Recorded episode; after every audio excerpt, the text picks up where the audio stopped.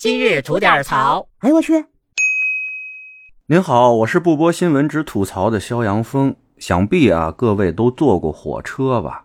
但您想没想过这么一个问题啊？就是那火车上无座的票和那二等座的票，它凭什么卖一个价呢？哎，就在我今天研究这问题的时候啊，还有意外收获，让哥们儿发现了一个合理合法、能够白坐火车的这么一个方法。这就让我有一种之前错过了好几个亿的感觉。在节目的最后啊，我也把这招告诉告您。哎，咱还是先说票价这事儿吧。其实啊，我从很久以前啊，我就对这事儿有点不理解。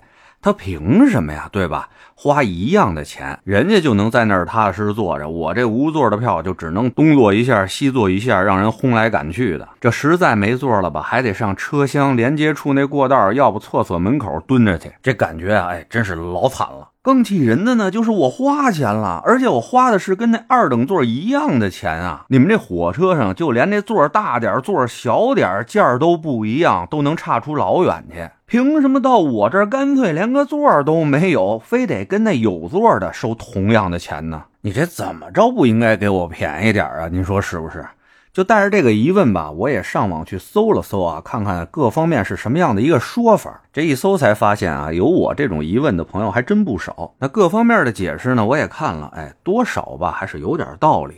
首先，人说这个无座票啊，不是说不让你坐，而是说无固定座位的票。所以呢，您看哪有空座啊？您该坐坐，这是您的权利啊。当然了，您这无座的票和那二等座的票是一个价，您就在二等座那划了空座去，您别上人一等座、商务座什么的，那估计人不太能干。还有呢，就是人家说啊，这火车作为公共交通的核心目的，就是把乘客从 A 点安全准点的送到 B 点。虽然您买的是无固定座位的票，但是这个核心目的人家给您达成了，所以呢，该收多少钱还得收多少钱。再有呢，人考虑到一个什么问题啊？就是说，如果这个无固定座位的票卖的比二等座还要便宜的话，可能会有不少啊对这价格比较敏感的乘客，他就只买那最便宜的票，甚至说啊是这二等座的票还没卖完呢，这无座的票先卖完了。这拿着便宜无座票的乘客上得车来，也是在那二等座上坐着，这对人家买二等座的也是一种不公平。长此以往的，大家琢磨过味儿来了，也没人买那二等座了，全买那便宜的无座票去了。反正上来大家就火着坐呗，对吧？哎，您想想那时候得乱成什么样？